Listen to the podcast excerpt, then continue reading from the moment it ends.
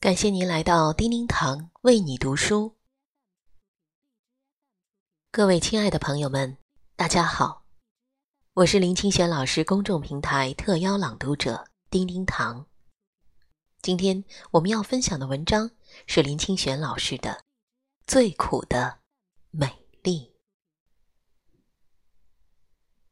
每次到台北故宫，我都会绕个弯转去看。白玉苦瓜，白玉苦瓜与翠玉白菜都是台北故宫的镇馆之宝，大小均只能盈握。白玉苦瓜美在玉质温润含蓄，翠玉白菜美在巧思灵活细致。我更爱白玉苦瓜，常常站在那块玉前面沉思。如果要选出世界上最美的瓜果，非苦瓜莫属。白玉苦瓜只是以一块好玉传神出苦瓜之美。真正的苦瓜若摆在故宫的橱窗，它的美也会令人平息。奇妙的是，世界上最美的瓜，也是世界上最苦的瓜。其中是不是隐含了深深的禅意呢？苦瓜不只是瓜美，它是从出生一直到老枯，都是一路美到绝处的。我的父亲曾种过苦瓜田，衣甲地上全架了竹棚，新生的苦瓜藤生长的速度有如奔云。一路上往竹棚飞跑，大如手掌的绿叶追赶着触须，很快就占满了棚架。开花的时候到了，整个棚架在一夕之间全被鹅黄色的花占满，满满一架的苦瓜花在晨风中摇动美丽的手掌。站在花下观望的孩子，总是被那种美昏眩。每天都去看苦瓜，看见从花的尾部结出一根瘦如小指的瓜，瓜上还有纤纤的绒毛，顶部的花也不落去，仿佛小苦瓜还撑着黄伞，躲避南台湾的烈阳。美丽的苦瓜成型了，如同白玉长出了结子，玛瑙生出了天眼。像佛头一样的肉髻布满了整根瓜。清晨上学的时候，穿过苦瓜棚，走上乡间的小路，每根苦瓜上都有晶莹的露水，更显露了透明温润的美。瓜期过了，瓜棚上的叶子迅即萎落。只留下千回百转的瓜藤，妈妈会在月光的晚上剪断瓜藤，把它塞进玻璃瓶里。隔了一天一夜，每一颗苦瓜藤都会留下几滴眼泪，把那些眼泪凑成一整瓶，就是珍贵无比的苦瓜霜。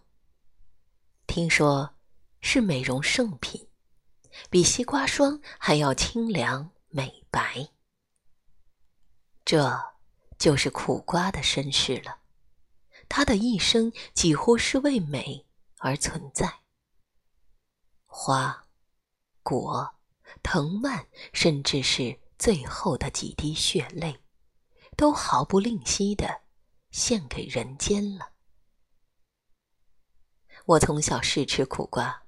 不只是因为苦瓜的滋味深长，也是感动于苦瓜的身世，更是觉得苦瓜的一生充满了禅意。最美丽的瓜，是最苦的。对于追求人生美好的人，是不是也要有苦的准备与耐苦的内涵呢？一生为奉献而存在的苦瓜，正如同为慈悲而存在的菩萨一样。菩萨把头目骨血布施人间，那是因为他深深了解生命的苦楚，奉献出一切美好的，独饮生命的苦汁。我很喜欢关于苦瓜的一则寓言：一群要出发朝圣的弟子，去向师傅拜别。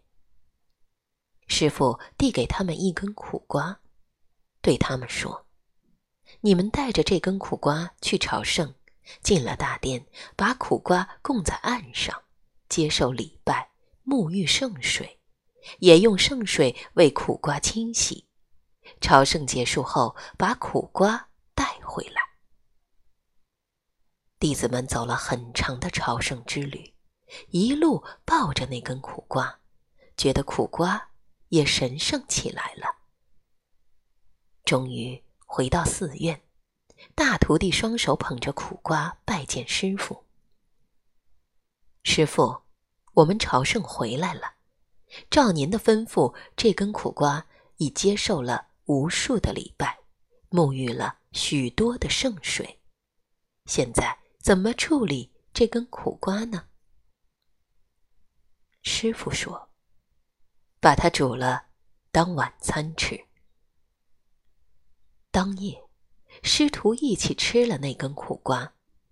师傅吃了一口，感慨地说：“这苦瓜走完了朝圣之途，沐浴了圣水，接受了礼拜，滋味还是一样的苦呀。”传说有几位弟子当场就开悟了。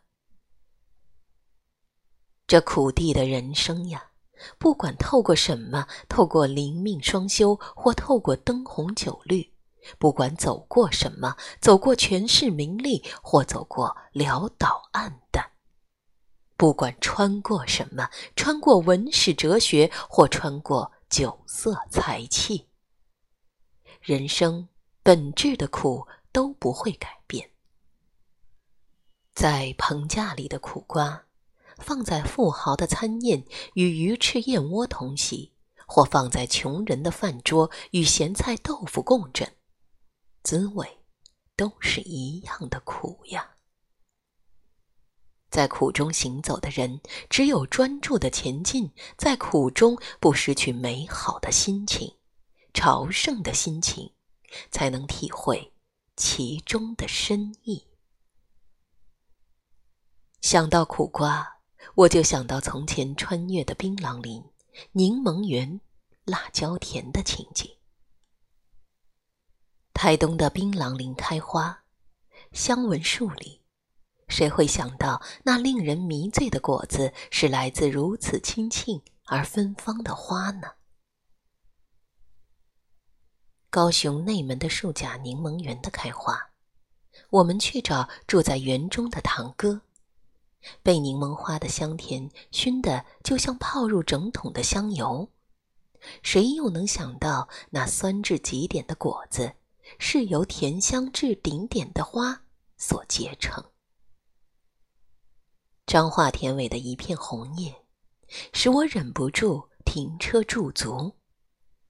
原来是一片辣椒田，无数的辣椒红艳一片，再美的花。都会为之逊色。谁又能想到，那些辣的令人喷火迸汗的朝天椒，竟有如此美丽的前世呢？酸甜苦辣都有深刻的寓意呀！我站在那个白玉苦瓜之前，凝思：如果生命能切入千古中的一瞬。苦、集、灭、道，也是无分别的事。朋友们，您刚刚收听到的这篇文章来自林清玄老师的作品，名字叫做《最苦的美丽》。假如您喜欢我们今天的分享，欢迎您在我们的文末点赞、留言并转发。更多美文，欢迎关注林清玄公众号及叮叮堂为你读书平台公众号，第一时间收听我们最新的节目更新。感谢聆听，下集再会。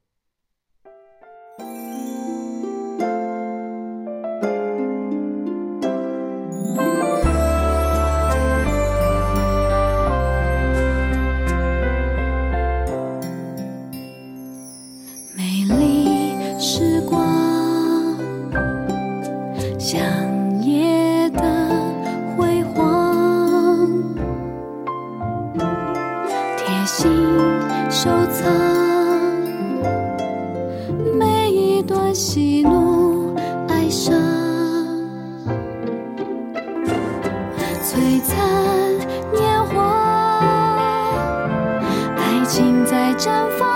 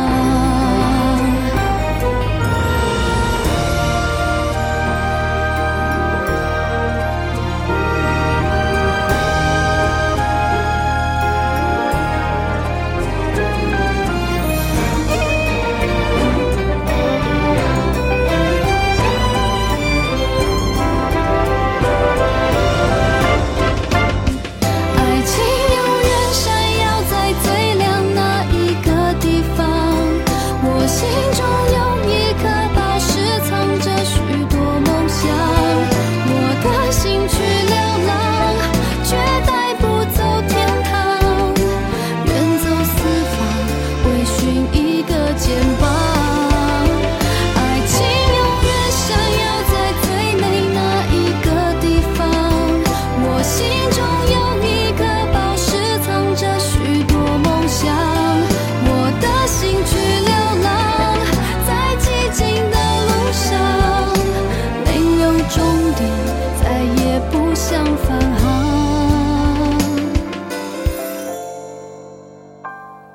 美丽。